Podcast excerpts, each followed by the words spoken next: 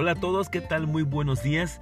Muchas gracias por acompañarnos, muchas gracias por estos momentos que dedicas a escuchar el mensaje de nuestro Dios para esta mañana.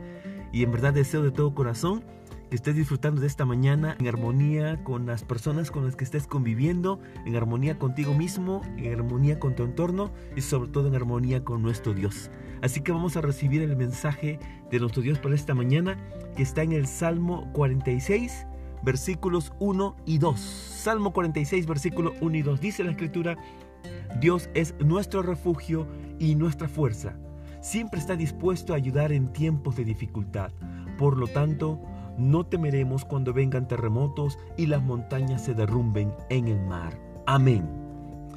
Maravilloso el mensaje de nuestro Dios para esta mañana, mis queridos hermanos, mis queridas hermanas. Y es que en tiempos de dificultad, cuando las opciones están agotadas, cuando las ideas parecen estar bloqueadas, cuando no hay quien te tienda su mano, allí, en esos momentos, siempre ha estado y estará tu refugio y tu fortaleza. Él es tu escudo. Él es quien adiestra tus manos y te prepara para la batalla. Así que no desmayes. Mantén firme tu fe y tu esperanza, pues tu Hacedor, tu Dios, mi Dios, nuestro Dios es nuestro refugio y nuestra fortaleza. Amén. Que el Señor te bendiga, que te llene de fortaleza, que te llene de paz y ten ánimo.